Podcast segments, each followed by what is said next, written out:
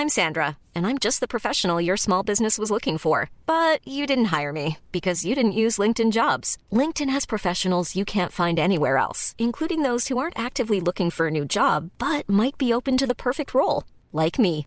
In a given month, over 70% of LinkedIn users don't visit other leading job sites. So if you're not looking on LinkedIn, you'll miss out on great candidates like Sandra. Start hiring professionals like a professional. Post your free job on linkedin.com/people today.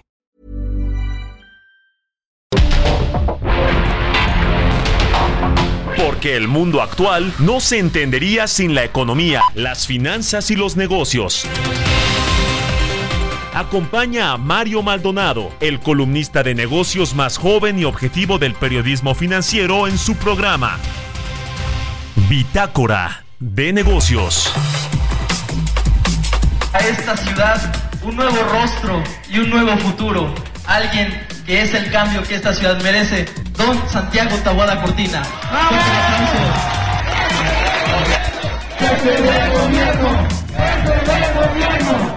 Y lamentablemente pues les digo desde aquí que el Frente Amplio sí traiciona a sus mejores cuadros.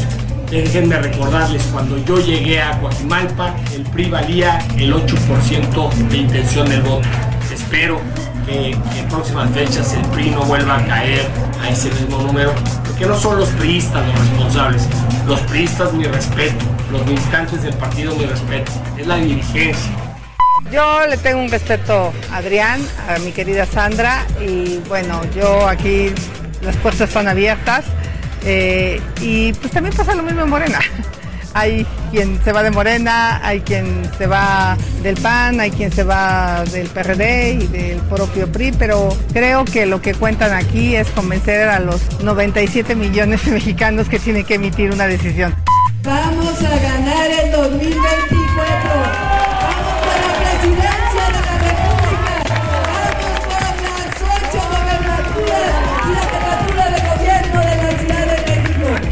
A partir del 20 de noviembre inicia el proceso formal rumbo a la elección del 2024, donde se renovará el Ejecutivo Federal, el Poder Legislativo Federal, incluso nueve gobernadores, sus congresos locales y presidentes municipales en todo el país. Será la elección más grande en la historia de México. Bitácora de negocios con Mario Maldonado.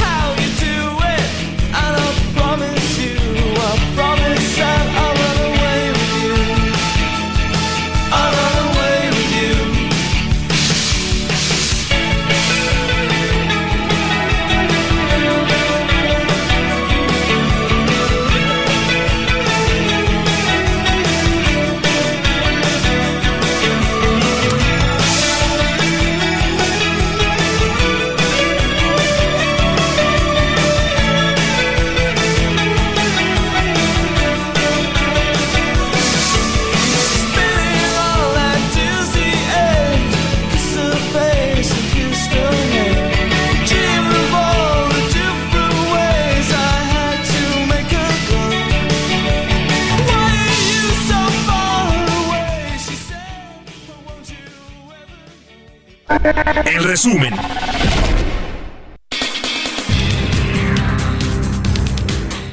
En el marco de la cumbre del Foro de Cooperación Económica Asia-Pacífico en San Francisco, California, el presidente Andrés Manuel López Obrador se comprometió con su homólogo estadounidense Joe Biden a combatir la llegada del fentanilo a territorio estadounidense. En cuanto al combate a las drogas, hay el compromiso de México de seguir apoyando para no permitir la introducción de eh, químicos y del fentanilo. Estamos eh, muy conscientes del daño que ocasiona a los jóvenes en Estados Unidos. Sobre el fentanilo, Joe Biden celebró los acuerdos logrados entre México y China en la reunión previa de presidentes. Agradeció a López Obrador por colaborar con su homólogo asiático y pidió que continúe persiguiendo las cadenas de suministro en el país.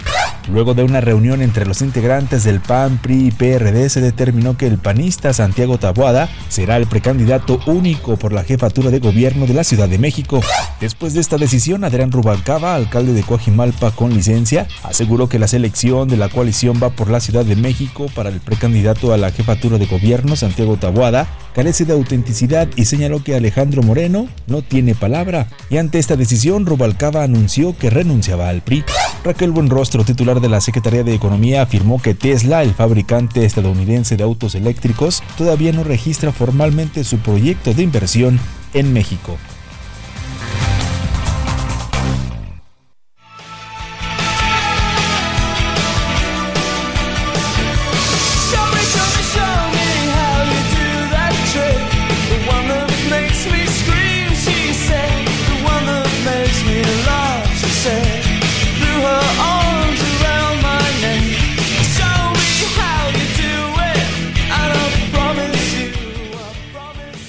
¿Qué tal? ¿Cómo están? Muy buenos días. Bienvenidos a Bitácora de Negocios. Yo soy Mario Maldonado y me da mucho gusto saludarlos en este lunes 20 de noviembre del 2023. Es aniversario del inicio de la Revolución Mexicana, el aniversario 113 de la Revolución Mexicana, de que comenzó ese periodo eh, histórico para nuestro país, la Revolución Mexicana. Y bueno, pues aquí estamos, en, ahora sí que nunca, mejor dicho, al pie del cañón en estos, eh, en estas, en esta cabina del Heraldo Radio, trabajando tempranito para entregarle la información más importante de lo que sucede en la economía, con las finanzas, los negocios a nivel nacional, en términos políticos, sociales e internacionales. Así que estamos aquí comprometidos siempre con, con ustedes, con nuestro auditorio. Y muchas gracias por acompañarnos a quienes están despiertos a esta hora de la mañana, aunque sea puente, día de asueto en México. Pues eh, a todos y a todas les agradecemos que nos escuchen y a quienes escuchen el podcast también a cualquier hora del día, en cualquier momento del día. Muchísimas gracias. Y comenzamos con resumen. Ya escuchamos un poquito de lo más importante que va a haber este inicio de semana de lunes 20 de noviembre y también lo que sucedió el fin de semana con las campañas, las pre-campañas, los registros oficiales de algunos de los candidatos y también pues de las eh, pugnas internas de algunos partidos como el caso del Frente Amplio por México en la Ciudad de, de México, aquí en la capital, con la ruptura del el alcalde, el exalcalde de Coajimalpa, Adrián Rubalcaba, y que seguramente hará lo propio Sandra Cuevas, la también alcaldesa con licencia de la Cuauhtémoc. Qué cosa lo que sucede en la política mexicana, pero le vamos a entrar a muchos otros temas y estamos escuchando por lo pronto un poquito de música. Se llama Just Like Heaven de The Cure. Esta semana vamos a escuchar canciones de las bandas que se presentaron en el Corona Capital 2023 este fin de semana en el Autódromo Hermano Rodríguez y es el caso de estos británicos de The Cure que cerraron el Corona Capital ayer junto con los Chemical Brothers, ¿no? ¿O no estuvieron los Chemical Brothers? Creo que sí. Bueno, eh, bueno, pero The Cure sí estuvo este domingo cerrando este festival de música y por eso lo vamos lo estamos escuchando aquí en Bitácora de Negocios. Y vámonos a otro tema, son las 6 con 11 minutos de la mañana.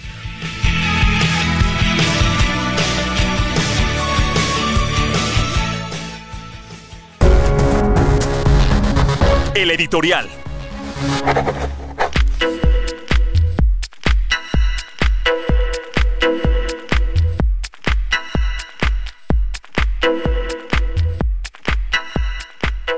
Oiga, pues le comentaba sobre este tema de lo que sucedió el fin de semana con las candidaturas, los registros de los precandidatos, el caso de Claudia Sheinbaum que va a competir por la alianza que encabeza Morena, Morena con el Partido Verde Ecologista y el Partido del Trabajo, también Xochitl Galvez que va por el Frente Amplio por México, que conforman el PAN, el PRI y el PRD, y Movimiento Ciudadano hará lo propio, sin lugar a dudas también eh, con Samuel García aunque tiene sus propios problemas, el, gobernador, el exgobernador o gobernador con licencia de Nuevo León, quien pues no define quién va a sustituirlo en, al frente del Ejecutivo Estatal a Samuel García y entonces hay todo un problema allí. Pero lo más seguro es que lo eh, pues se presenten, finalmente lo registren como su precandidato y después como el candidato oficial de MC para competir en las elecciones presidenciales del 2014. Eh, también está eh, todo el asunto que tiene que ver con la capital del país, con la Ciudad de México, que vaya que ha generado también pues mucho revuelo desde cómo se eligió a la candidata que va a representar a Morena, a Clara Brugada, y también eh, digamos, desde cómo se eligió, porque a pesar de que Omar García Harfish le sacó 15 puntos a Clara Brugada, pues aún así decidieron en Morena, supuestamente por el tema de paridad de género, pues poner a Clara Brugada como la candidata. Y el del lado de la oposición, ¿no? del Frente Amplio por México, pues pasó algo similar en términos de del dedazo, ¿no? Santiago Tabuada, el alcalde con licencia de la Benito Juárez, va a ser el candidato del Frente Amplio por México. No le gustó al priista Adrián Rubalcaba, que no tenía ninguna posibilidad, es la verdad, ¿eh? de competir eh, contra Morena en la Ciudad de México, pero no le gustó que finalmente los liderazgos partidistas hayan tomado esa decisión y renunció al PRI.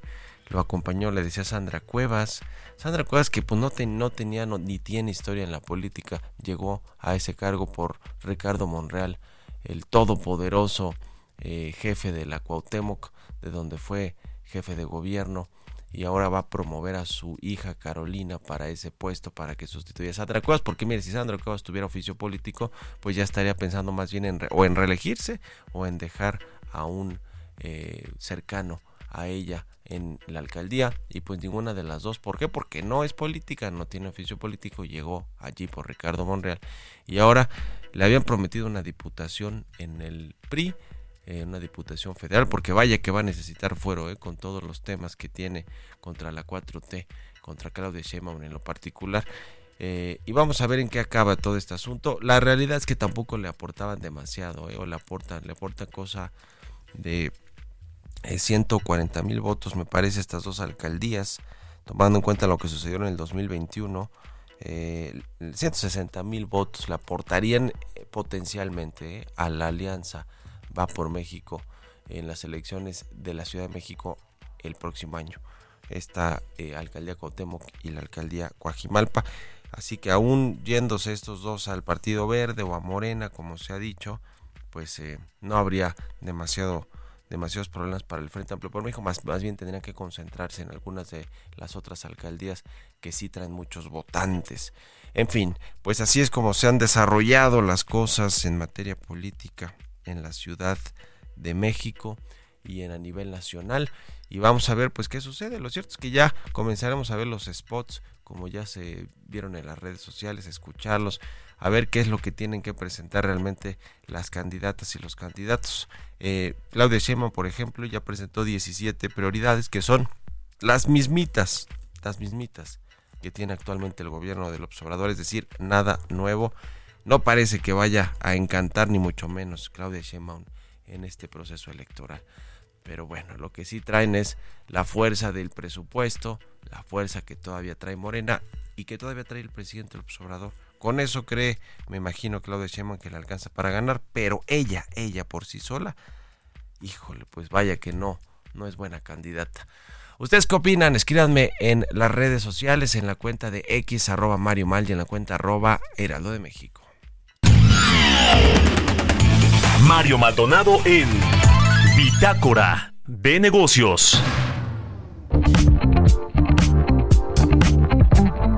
Y vamos a platicar como todos los lunes cada 15 días con Mariana Campos. Ella es directora general de la organización México Evalúa. ¿Cómo estás Mariana? Muy buenos días. Muy buenos días Mario, me da mucho gusto saludarte a ti y a tu auditorio. Igualmente.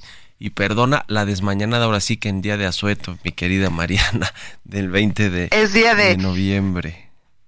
No te preocupes, tenemos Tenemos muchas actividades hoy, Yo entonces decía que no pasa estaba nada. al- estamos al pie del cañón aquí trabajando y precisamente hablando Así pues en términos revolucionarios y de y de militarización en, en México, la inversión 2024, los recortes y la fuerza que pues se le da en términos presupuestales también a las Fuerzas Armadas. ¿Cómo cómo está ese tema, Mariana? Sí, Mario, fíjate que hicimos un análisis profundo de cómo está el presupuesto para 2024, el cual pues ya fue aprobado.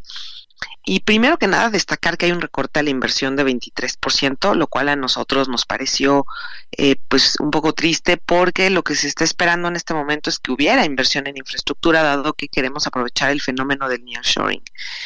Dentro de además de este recorte, otras cosas que destacan es que una hay un cambio, un giro importante, yo diría estructural, histórico, en donde hay un fuerte recorte a la inversión en Pemex y por otro lado hay un importante incremento de la inversión, eh, digamos, militarizada, es decir, de proyectos de infraestructura que van a estar a cargo de los militares de Sedena o de Marina.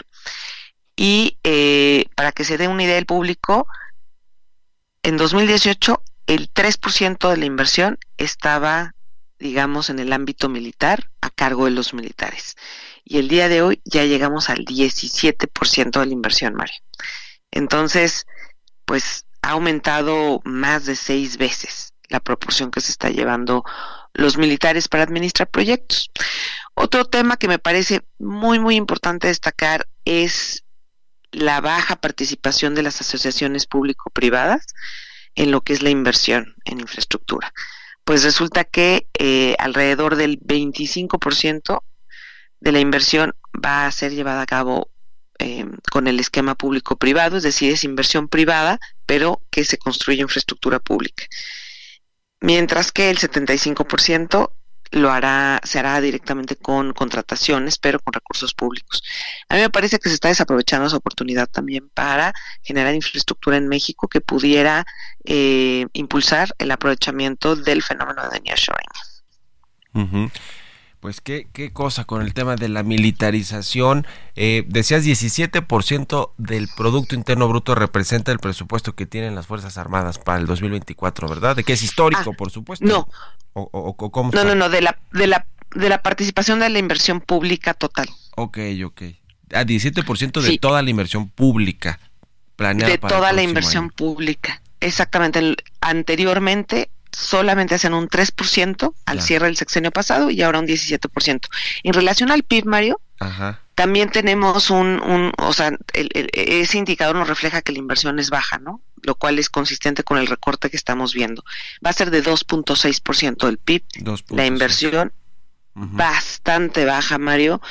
Y eh, decirte que pues de todo el gasto va a representar 10% y esto es una inversión, la segunda más baja desde el año 2000. Ujú. Sí, entonces la inversión, digamos, podemos decir, no es una prioridad en el presupuesto, vive un recorte, se va hacia los militares y no se aprovecha los APPs. Entonces creo que hay varios indicadores preocupantes. Pues qué asunto, de verdad, porque pues con todo y el gasto histórico del próximo año de los 9 billones, pues vemos que la inversión pública no va a, re- a resultar, por lo menos en, inversión que vale la pena, que, que, que detona otra inversión como la privada para generar eh, crecimiento económico que tanto se va a necesitar para, para alcanzar esos niveles de, de pues de, de ingresos que, que está planeando el gobierno, ingresos fiscales y demás. Ya lo estaremos viendo y platicando. Muchas gracias como siempre, Mariana. De qué muy buenos días, Mario. Hasta luego. bien. Hasta luego. Es Mariana Campos, directora general de la Organización México Evalúa.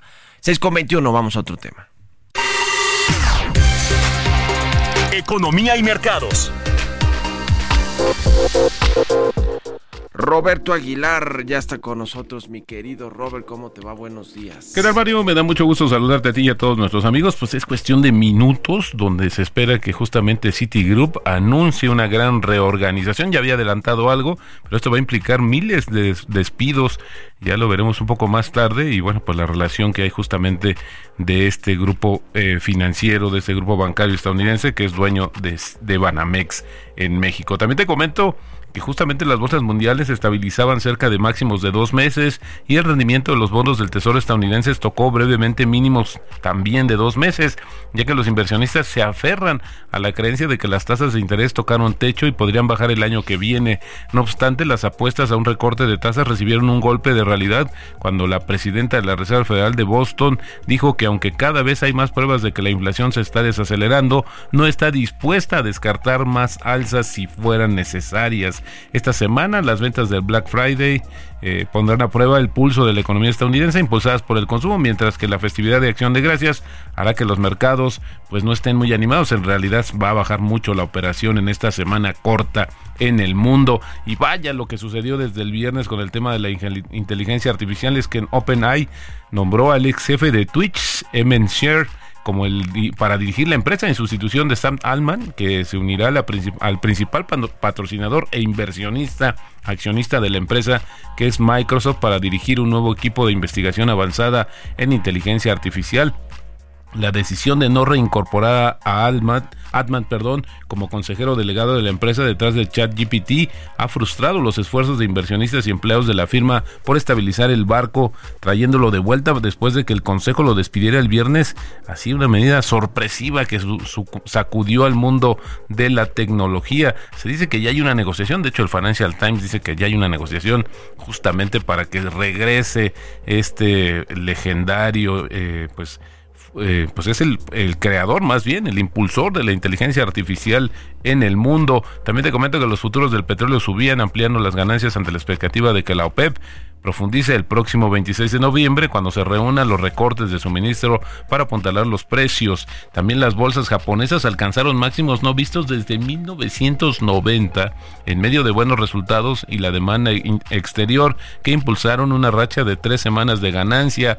Las acciones financieras lideraban las ganancias mientras que los inversionistas se preparaban para un posible fin de tasas negativas y los fabricantes de automóviles se han beneficiado de la debilidad del yen y del aumento de las exportaciones. También Bayer pues tocó, las acciones de Bayer tocaron su nivel más bajo en 12 años por dos temas. Uno, una eh, multa impuesta en Estados Unidos por 1.560 millones de dólares y hoy esta compañía anunció que fracasó justamente un gran ensayo que tenía de nuevo fármaco anticoagulante y bueno, esto se refleja en el precio de sus acciones. El tipo de cambio, Mario, está cotizando en 17, 18 Sí, a la par de esta caída del dólar a nivel global, la menor en dos meses, ha beneficiado al tipo de cambio, te decía, con una ganancia en el mes de 4.7% y en el año ya tenemos una apreciación acumulada de 11.7%. Regresó con nuevos bríos el peso fortachón.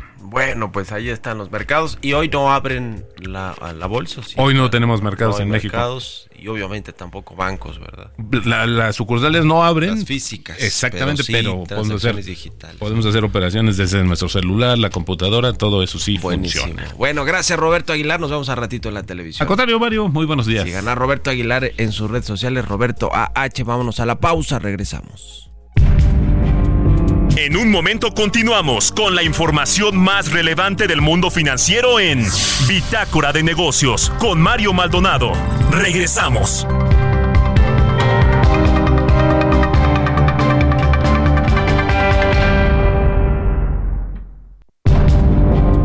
Estamos de vuelta en Bitácora de Negocios con Mario Maldonado. Un mes lleno de ofertas exclusivas y dinamismo con Ford Escape híbrida. Estrénala a 24 meses sin intereses más seguro promocional. Visita a tu distribuidor Ford más cercano. Consulta términos y condiciones en Ford.mx, vigencia del 1 al 30 de noviembre de 2023.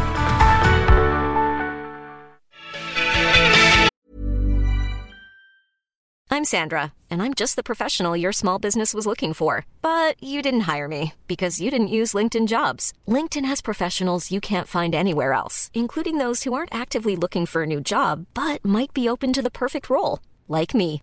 In a given month, over 70% of LinkedIn users don't visit other leading job sites. So if you're not looking on LinkedIn, you'll miss out on great candidates like Sandra. Start hiring professionals like a professional. Post your free job on linkedin.com/people today.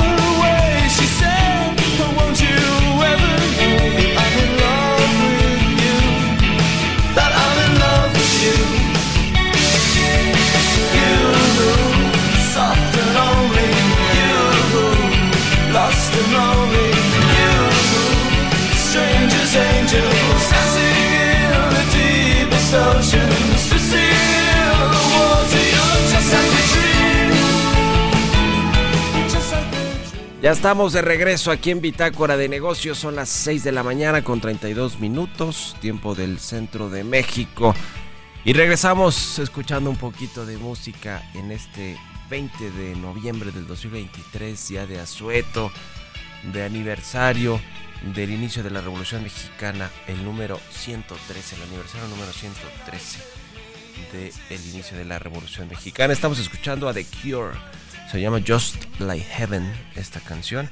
Y la escuchamos a propósito de que fue una de las bandas que se presentaron este fin de semana en el Corona Capital, este festival de música que se lleva a cabo en la Ciudad de México, en el Autódromo Hermanos Rodríguez.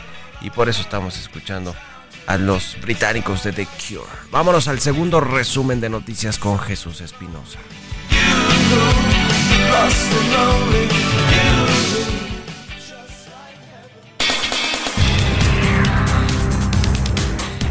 El presidente Andrés Manuel López Obrador publicó en el portal de la Comisión Nacional de Mejora Regulatoria un decreto para que las operadoras de trenes de carga a nivel nacional ofrezcan también un servicio de pasajeros. En caso de no hacerlo, el Estado mexicano podrá asumir la prestación del servicio. Esta disposición afectará además a Grupo México, quien también mantiene líneas de carga a nivel nacional.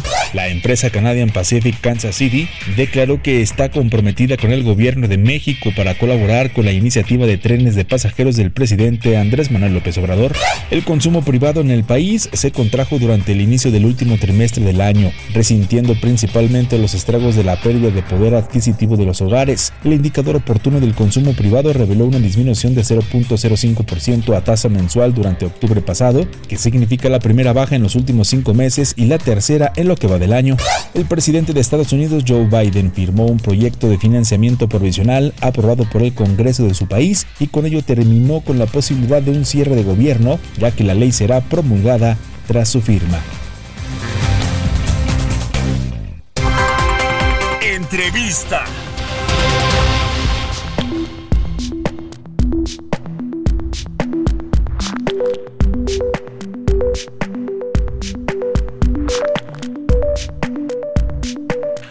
Bueno, pues eh, la semana pasada estuvo el presidente López Obrador en esta cumbre de la APEC en San Francisco, California, de los países de Asia Pacífico, donde estuvo ni más ni menos que Xi Jinping, el presidente de China, eh, también el presidente de Estados Unidos, el anfitrión Joe Biden y Andrés Manuel López Obrador, entre otros personajes de alto nivel, pero pues vale la pena hablar de estas tres eh, reuniones que hubo entre el presidente de Estados Unidos y el presidente de China y López Obrador también que se reunió con ambos, con eh, Xi Jinping, con Joe Biden, también con el primer ministro de Canadá, Justin Trudeau. Vamos a hablar de cuáles fueron los eh, resultados, las conclusiones de estas reuniones con Mónica Lugo. Ella es experta en temas internacionales, directora de Relaciones Institucionales de Prodensa, ex negociadora del TEMEC. ¿Cómo estás, Mónica? Muy buenos días. Muy buenos días, Mario. ¿Cómo estás? Un gusto estar contigo y tu auditorio. Muchas gracias, como siempre, por estos minutos para el Heraldo Radio. ¿Qué te pareció? ¿Qué, ¿Con qué te quedas de estas eh, reuniones que se llevaron a cabo en la cumbre de la APEC en San Francisco? Pues mira, eh, Mario, yo creo que fue una cumbre muy interesante. Eh, como tú bien mencionabas ahorita, el tema de la primera reunión que se dio entre el presidente Biden y el presidente chino Xi Jinping es eh, fundamental para la relación bilateral de ambos países. Eh, recordemos que pues es un hay un momento de tensión muy importante entre ambos, no solamente por el tema comercial, sino también por el tema de seguridad militar, el tema de tecnológico, inteligencia artificial y varios aspectos que han tensionado la relación en los últimos en el último año. Recordemos también que hubo un tema de espionaje recién, o sea, hace casi más de un año también. Entonces, varios aspectos eh, tensionaron la relación de manera importante la postura de ambos países en temas geopolíticos como la, la guerra Rusia-Ucrania y eh, recientemente el tema en Medio Oriente también ha sido un, un- un punto más de tensión en la relación, en cómo a- abordan y cómo ven estos, estos, estos conflictos las dos potencias. Entonces creo que la, la reunión eh, entre, entre ambos fue muy buena, am- eh, como lo mencionaba el presidente chino, buscaban pues un- buscar alianzas, buscar eh, un, un medio, un foro de comunicación en donde ambos países pudieran eh, resolver o dialogar los distintos temas o las distintas preocupaciones. Entre ellos resalta, pues obviamente, como, como mencionaba, el tema económico, pero también el tema de intercambio eh, de información militar, el tema relacionado con eh, inteligencia artificial y otros, ¿no? Como, como ya lo mencionaba, aquí lo que cabe mencionar, y bueno, eh, no hubieron anécdotas eh, que donde pusieron a- al presidente Biden en- también en el, en el punto o en el foco de los medios, que fue cuando en una conferencia de prensa mencionó que era un, dictua- un dictador, el presidente chino, y bueno, la cara de, de Anthony Blinken fue mm, muy muy particular porque obviamente eh, pues eso en lugar de ayudar pues no no ayudaba en nada. En fin hubieron varias anécdotas interesantes pero que bueno al final del día así es este tipo de relaciones eh, es una relación de muchísima competencia para pues dominar básicamente los distintos temas también. Entonces bueno fue eh, creo que en general muy buena relación porque sí se pusieron puntos sobre la mesa que no se habían tocado en mucho tiempo y creo que es un punto de partida para continuar el diálogo entre ambas potencias que son pues las que están dominando el mundo, Mario. Sí, sí, sí, la verdad es que fue una reunión que vale la pena, eh, que valió la pena sobre todo a la luz de tantos problemas que hay, no solo en la región del continente americano, sino con el trasiego de la droga, del fentanilo, donde también tiene que ver China, y que además, ahora que se están eh, recomponiendo las cadenas de valor a nivel mundial, eh, algunas de estas saliendo de China o del continente asiático para relocalizarse en eh, regiones como Norteamérica, pues también eh, le abrió la puerta el presidente Obrador a la inversión china en proyectos como el corredor interoceánico.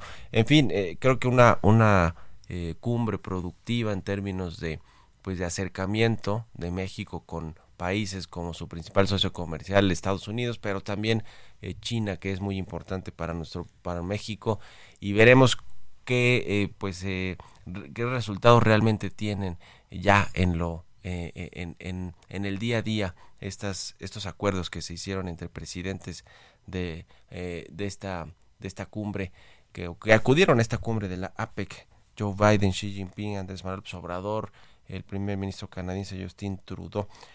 Ojalá que todo esto surge, surta pues beneficios para México, sobre todo hablando de que por fin el presidente se decidió a ir a estas cumbres eh, de alto nivel internacionales que solía mandar antes a su canciller Marcelo Ebrard. Oye, quiero preguntarte también, Mónica, tú que eh, pues eh, entiendes muy bien todo el contexto geopolítico internacional sobre lo que sucedió en Argentina este fin de semana. Ayer Javier Milei, un ultraderechista, eh, eh, pues eh, eh, fue, fue votado como presidente, como nuevo presidente de Argentina. Estaba compitiendo con, con un con con, con Sergio Massa que viene del kirchnerismo, de, de, de ese gobierno que ha, eh, o, de esos eh, pues eh, tiempos en los que Argentina ha sido gobernado por la izquierda y que pues no le ha salido nada bien, aun cuando tuvo alternancia con Macri, pues tampoco le fue nada bien. ¿Qué te parece y también qué es lo que refleja hacia Latinoamérica con esta alternancia de ultraderecha ahora en Argentina?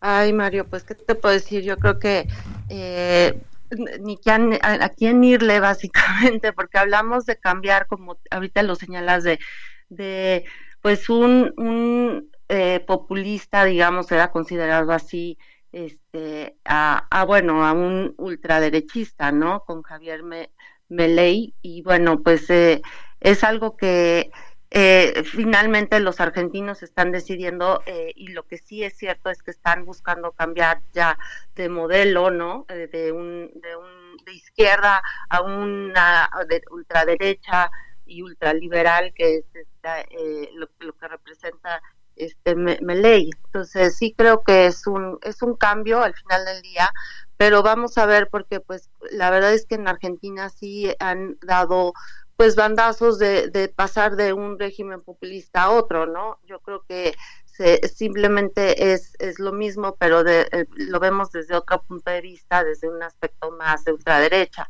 Entonces vamos a ver cómo, cómo les va. Yo lo que sí creo es que Javier, Javier Milei se va a tener que pues posicionar un poco más al centro al final del día. Eh, esperemos que eso lo haga y que pueda ser un poco más central en, en, en la toma de decisiones. Eh, y bueno, pues es, es, interesante lo que está pasando en América Latina, de pasar de, de, estos gobiernos populistas de izquierda a completamente lo opuesto, a pasar a, a, a gobiernos de ultraderecha, ¿no? Eh, lo vimos lo que pasó en, en Brasil, ¿no? Cuando pasó eh, eh, este, de, de, también lo mismo de un gobierno de ultra de, de, de, populista de izquierda uno de ultraderecha con Bolsonaro y bueno pues eh, y, y, y, bueno otra vez regresaron al, a los gobiernos de izquierda. Entonces finalmente creo que es una tendencia que estamos viendo no lo que está haciendo lo, los gobiernos populistas es crear pues también pues eh, una un pesar o, o, no sé si un hartazgo entre las poblaciones y que después pasan a, a buscar lo contrario completamente. Eh, vemos mayor polarización también en, en, las democracias latinoamericanas y pues finalmente eso pues este no no no es bueno para para ningún país porque pues los los la, las políticas que se implementan son a veces muy radicales y en detrimento de la población pero bueno ya veremos ojalá que les vaya muy bien y pues ya veremos eh, cómo cómo le va a, a pues a este nuevo presidente en Argentina pues sí. Vamos a ver porque hay la, la sociedad latinoamericana de pronto da estos estos giros de tuerca completos o estos eh, pues sí virajes de, de apoyar primero a un cierto régimen o a una corriente política de de ideológica y de pensamiento y después se van hacia el otro extremo precisamente por los resultados que han generado muchos de estos gobiernos y así ha, así han dado vueltas. Ahora no solo en Latinoamérica, también ha sucedido en el mismo Estados Unidos con un populista de derecha, lo, mismo como con Donald Trump, que ahora muy probablemente va a regresar al gobierno, y también en el Reino Unido con Boris Johnson, en fin, con estos eh, personajes, estos perfiles que son eh, pues muy populistas y que tienden a salirse de la política tradicional, pero que a veces resultan pues ser también un fraude, un fracaso como gobernantes. Bueno, es todo un tema. Lo estaremos platicando. Eh, Mónica, te agradezco como siempre estos minutos y estamos en contacto. Buenos días. Buenos días, Mario. Un gusto. Hasta luego. Es Mónica Lugo, directora de Relaciones Institucionales de Prodensa, ex, ex negociadora del TEMEC y eh, analista en temas internacionales. Es con 45 minutos de la mañana. Vamos a otra cosa. Aprovecha un mes lleno de ofertas exclusivas y experiencias únicas con Ford Territory. Estrénala a 24 meses con tasa de 9.99% y seguro sin costo. Visita a tu distribuidor Ford más cercano. Consulta términos y condiciones en Ford.mx, vigencia del 1 al 30 de noviembre de 2023. Historias empresariales.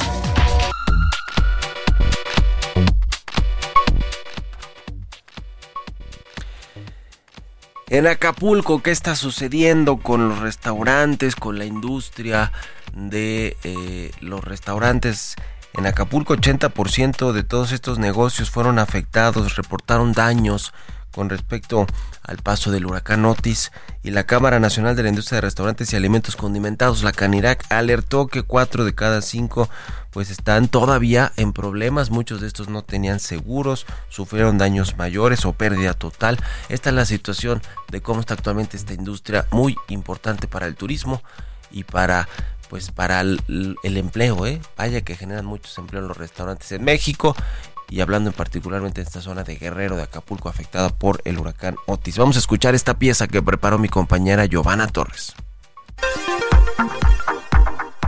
En Acapulco, el Instituto Nacional de Geografía y Estadística registraba 5.739 negocios de venta de alimentos y bebidas preparados, de los cuales 1.350 son restaurantes formales. Poco más de un tercio de ellos, unos 570, están afiliados a la Cámara Nacional de la Industria Restaurantera y de Alimentos Condimentados. Daniela Mijares, titular de la Canirac, detalló para el CEO que apenas una minoría de estos negocios formales, de entre 2% y 5%, contaba con un seguro para atender este tipo de catástrofes. De acuerdo con la Asociación Mexicana de Instituciones de Seguros, actualmente se ha avanzado en valuaciones y anticipos en 1.352 bienes asegurados de empresas, centros comerciales, restaurantes y otros giros de negocios. De acuerdo con el Consejo Coordinador Empresarial, se calcula que la reconstrucción de la ciudad costará entre 250 mil y 300 mil millones de pesos. Por ahora, el gobierno de México ha contemplado destinar unos 61 mil millones de pesos para apoyar a las personas damnificadas y dejar de cobrar los impuestos a las empresas por hasta seis meses. Según Daniela Mijares, a casi un mes del impacto, el estado de emergencia se mantiene, por lo que muchos de los restaurantes que han podido restablecer parte de sus instalaciones se han convertido en comedores comunitarios y se han volcado a atender a las personas damnificadas. Para Bitácora de Negocios, Giovanna Torres.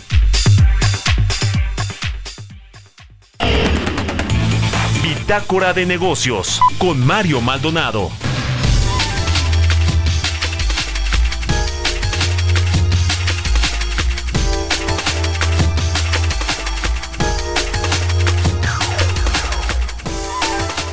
Y bien, vamos a platicar con César Pindado. Él es director de Environmental Resources Management en México, que eh, pues vamos a platicar precisamente sobre estas alertas de riesgos globales y nacionales ante, ante la crisis climática que esta organización ha pues alertado. César, ¿cómo te va? Buenos días. Muy buenos días, Mario. Un saludo y a la audiencia también. Gusto saludarte a ti también. Eh, ¿Cómo está el tema del cambio climático? Ahora que hablábamos justamente del huracán Otis que arrasó con buena parte de Acapulco, Guerrero y de la costa de Guerrero, eh, pues eh, quizá todo esto tiene que ver también con el cambio climático y con, y con la pues la falta de cuidado que han puesto, se ha puesto en el mundo y, y en nuestro país para atender esta problemática. Cuéntanos cómo está el panorama actual. Pues la, realidad que hay que decir que, que, ha habido muchos avances a nivel internacional ¿no? no eh, sobre estos temas del, del, cambio climático, pero la realidad es que tenemos que tener en cuenta el Acuerdo de París. En el Acuerdo de París del 2015, la mayoría de los países a nivel global acordamos que a final de siglo íbamos a intentar mantener las temperaturas del planeta por debajo de 2 grados y, y hacer esfuerzos adicionales por mantenerlo por debajo de 1.5 grados. Pero la realidad es que a día de hoy eh, la temperatura del planeta promedio ya está en 1.1 grados. Eso quiere decir que estamos muy cerca de la temperatura que casi habíamos previsto para final de siglo. Entonces, eh, realmente se ve que nos queda muchísimo trabajo eh, que hacer todavía a nivel global para reducir las, eh, las temperaturas y eso significa claramente que tenemos que reducir las emisiones de dióxido de carbono que, emitimos. Eh, y para dar una, una, idea de esa magnitud de reducción de emisiones serían pues aproximadamente un 45% las que tenemos que reducir en el año 2030, que está aquí a la vuelta de la esquina, y deberíamos ser neutros para el año 2050 uh -huh. en cuanto a eh, emisiones. Eso quiere decir que tenemos muchísimo trabajo por hacer, pero también es cierto que se van haciendo cosas. Las empresas cada vez más en el ámbito financiero y en el ámbito de la empresa privada cada vez más están teniendo mucho más en cuenta los riesgos asociados al cambio del clima, ¿no? Y están integrándolos muchísimo más dentro de sus cuentas, de sus estados financieros. Y eso quiere decir básicamente que se está favoreciendo que los flujos de capital a nivel global se muevan allá donde son necesarios para promover las inversiones que reduzcan las, las emisiones.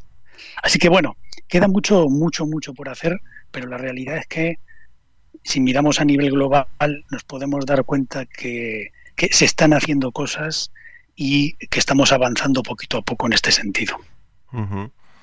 ¿Cómo eh, México de pronto parece que queda, eh, se está quedando atrás en esta intención también de reducir las emisiones contaminantes al ambiente o los acuerdos como el Acuerdo de París y algunos otros. ¿Cuál es tu opinión en, un minutito y medio, César?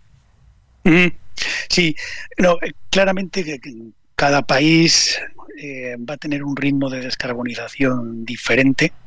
Los países del primer mundo eh, Europa, Estados Unidos son los que más rápidamente están avanzando, sobre todo en Europa. Eh, y en, el resto de los países pues, va a haber velocidades diferentes de, descarbonización, ¿no? de reducción de esas emisiones. Y en México pues no, no es diferente en ese sentido. Creo, creo que queda bastante todavía por hacer en, en, reducir emisiones, ¿no? en, en enfocarse en, este tema y considerar que es un tema relevante y que somos parte de un, de, eh, un planeta que está globalizado, ¿no? que tenemos que trabajar todos juntos para evitar que estos que, temas como Otis pasen. Así es. Exactamente, Mario. Pues qué asunto. Oye, te agradezco, César eh, Pindado, director de Environmental Resources Management en México, por estos minutos y, seguiremos platicando de estos asuntos que son muy, muy relevantes para México y para el mundo, para todos los, los habitantes del mundo. Gracias y buenos días. Un saludo, Mario, muchas gracias. Que estés muy bien, hasta luego. Bueno, nos despedimos, hoy tenemos que salir un poquito antes de esta de este programa, pero les agradecemos como siempre que nos hayan escuchado, se quedan con Sergio Lupita, nosotros nos vamos a la televisión, al canal 8 de la televisión abierta, las noticias de la mañana y nos escuchamos aquí mañana tempranito a las 6. Muy buenos días. Esto fue Bitácora de Negocios con Mario Maldonado.